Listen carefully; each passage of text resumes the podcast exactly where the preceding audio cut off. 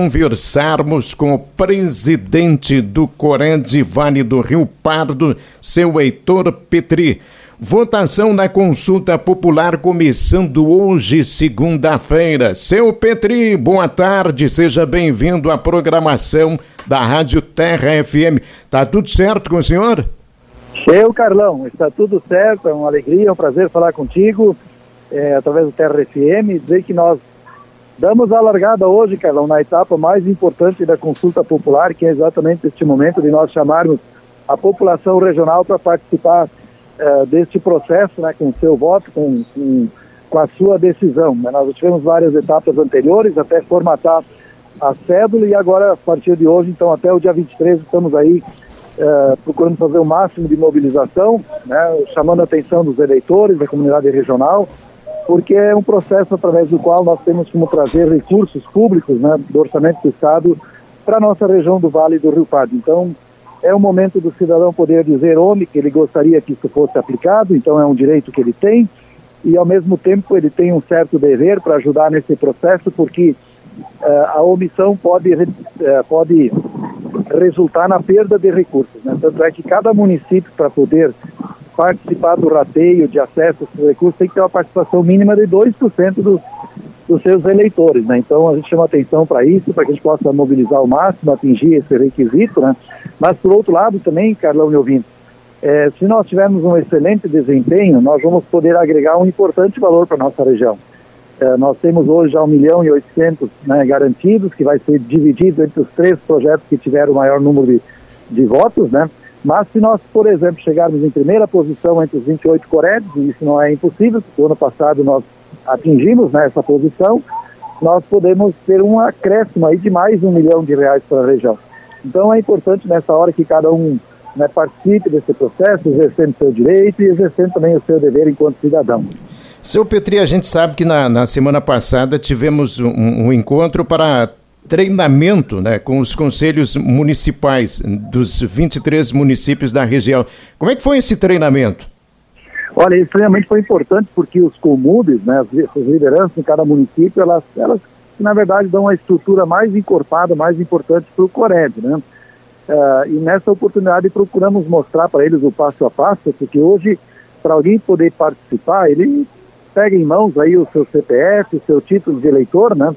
Eh, e ele pode realizar a votação ou pelo site da própria consulta popular, né, ou através de um aplicativo que ele pode baixar, o aplicativo Colab, né, ou o mais fácil, né, é através de um número do WhatsApp que nós estamos divulgando. Então, através desse WhatsApp, eh, a pessoa salva ele, dá uma chamada e aí já se sucede o passo a passo, a orientação de como o eleitor deve proceder até chegar na cédula de votação. Mas o processo é bastante simples, é bastante fácil, ele é auto-indicativo, então hoje até estamos orientando, né? Porque o WhatsApp é muito popular, dificilmente tem uma pessoa que não está conectada, né? Em redes sociais através do WhatsApp, então é um processo bastante fácil, né? Para a pessoa poder participar e, e estabelecer ali o seu voto. O senhor falou sobre os recursos para os projetos da região. Se puder citar para a gente as áreas ou quais são os projetos que vão estar na cédula de votação, acho que é importante para os nossos ouvintes também terem o conhecimento. E também quantos projetos, se é um, se é dois, que cada eleitor, cada participante da consulta popular vai poder escolher na hora de votar. Excelente pergunta, muito obrigado.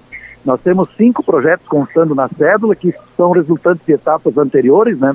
O primeiro trata de um Fab Lab, que na verdade é um laboratório para acolher ideias, transformar em produtos, né? Ele seria gerenciado e coordenado pela nossa Unisc. Esse projeto já ficou classificado lá na fase de registros de projetos na Colab. Foi o projeto mais curtido, então já automaticamente eh, teve a sua colocação dentro da cédula. Temos um outro projeto direcionado para a construção de pórticos turísticos na região Centro-Serra, ele é mais voltado para os municípios da, dessa região. Temos um outro voltado para uh, trabalhos de sustentabilidade com o solo, especialmente com recursos para correção de solos. Uh, temos um quarto projeto direcionado para apoio à produção, industrialização e comercialização de produtos da agricultura familiar e um quinto projeto para um, um centro regional de acolhimento da mulher. Um projeto novo, um projeto que veio esse ano fazer parte da SEBRO, então uh, o cidadão, na hora que vai participar da votação, ele deve escolher por um desses projetos. Pode votar tão somente em um. Obviamente, Dentro do contexto, os três projetos que tiverem maior número de votos estarão recebendo cada um 619 mil. Então, 1 milhão e 800 será dividido entre os três projetos. Se nós conseguirmos aqui um excelente desempenho, uma grande mobilização e participação da comunidade regional e conseguirmos o plus, esse plus também será acrescido de forma proporcional a cada um dos projetos que ficará classificado nesse certame de votação. E como o senhor mencionou antes, todo o processo ele é online, porque antes dessa reformulação existiam pontos, inclusive alguns municípios se organizavam para que tivesse pessoas passando nas residências para coletar esses votos. Hoje isso não acontece mais. É, na verdade, o voto físico em cédula não existe mais. Já faz aí várias etapas em que ele foi é, subtraído, não, não existe mais. Mas ainda tem prefeituras, tem entidades que estão organizando é, pontos onde a pessoa pode votar, né, ofertando ali um, um lugar de acesso através de um computador, de notebook, né, em que as pessoas podem realizar a votação. Ou também muito procurando orientar que cada um utilize seu aparelho telefônico, seu WhatsApp e, e participe dessa forma. Então nós hoje, é, diria assim, estamos muito focados né, exatamente para chamar a atenção da população é, da nossa região, para que participe intensamente é, isso não demora muito, não tem custo, apenas um tempinho que a, a pessoa precisa dispor, mas a contribuição ela tem um significado muito importante. Esse que eu comentei antes, de garantir que os recursos venham para a região, porque temos que ter uma participação mínima, mas nós trabalhamos na hipótese de participação máxima, para nós agregarmos um valor extra que poderemos conquistar. Qual é a avaliação muito pessoal que o senhor faz desse tipo de procedimento, dessa votação de consulta popular para esta distribuição? O senhor entende que isso é uma coisa que deve eh, continuar existindo? Olha, esse mecanismo ele já existe há muitos anos, né, Carlão? Ele foi introduzido em governos passados, foi mantido por todos os governos. Uh, é uma ferramenta que, através da qual o cidadão pode participar, como nós estivemos comentando agora, né, tanto para fazer indicações, para escolhas, né? enfim, é, um, é uma ferramenta, né? um mecanismo né? implantado há muitos anos. Né? É, se ele é bom ou não, é, eu me atenho menos a essa questão, eu me atenho mais de que nós não podemos abrir mão desse processo. Se o governo chamou os Coredes, se o governo colocou recurso à disposição e nós temos os requisitos para acessar esse recurso, para trazer para a nossa região e contemplar esses projetos que eu mencionei há pouco, né, nós temos que fazer a nossa parte. Então, a cada etapa, nós procuramos nos mobilizar dentro do nosso trabalho voluntário, dentro do próprio Conselho Regional, com apoio de muitas pessoas, né? O Conselho não é o presidente, mais um ou outro, né? É um conjunto muito grande de pessoas, principalmente das lideranças dos comunes, né? Da nossa Assembleia Geral, da nossa diretoria, enfim, um trabalho de muitas mãos, né? E a cada, cada ano nós procuramos fazer a nossa parte, chamando também a população regional nessa lógica. Bom, o governo pôs o recurso, uh, apresentou as regras, vamos fazer a nossa parte. E recursos importantes já vieram para a nossa região.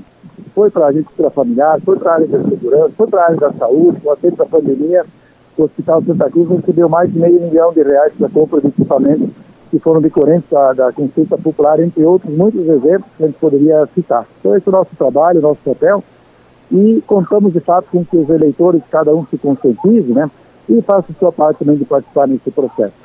Bom, o senhor, quando foi reeleito né, para a presidência, falou de novas estratégias para alavancar eh, o desenvolvimento regional e novas ações. Como é que o senhor tem conseguido colocar em prática tudo aquilo que o senhor falou lá no momento da reeleição? Nós estamos nos articulando. Veja que agora nossa concentração está na consulta popular. Mas nós temos projetos aqui ainda, o próprio acompanhamento dos investimentos na na ampliação da rodovia 287, né, nós pretendemos fazer parte do conselho que vai estar fiscalizando né, a, a, implantação e a implementação dos investimentos na rodovia para acompanhar isso. Estamos acompanhando, já teve audiências públicas, teve reuniões de comunidades, né, de mobilizações também de interesses uh, dentro daquilo que vai acontecer na 287. Nós temos aí um projeto, uh, vários projetos, na verdade, que estão tramitando hoje nos órgãos ambientais que dizem respeito à implantação de PCHs dentro do, do leito do vale do, do, do, leito do Rio Pardo, né? É um potencial muito grande de geração de energia, de implantação desses investimentos que podem impactar de uma forma muito positiva. Esse processo começou em 2006, inclusive na época nós meio que lideramos esta iniciativa quando estávamos na condição de secretário de planejamento do Sinimbu uh, e desencadeamos um processo que uh, foi evoluindo, né, tanto para a realização do inventário de, de todo o rio, dos potenciais que existem, e agora tem vários projetos cadastrados na FEPAM que estão procurando, buscando né, o licenciamento para poderem uh, ser realizados enquanto investimento. Então é um processo que também pretendemos acompanhar de perto, porque há um interesse muito grande em termos daquilo que pode impactar na região.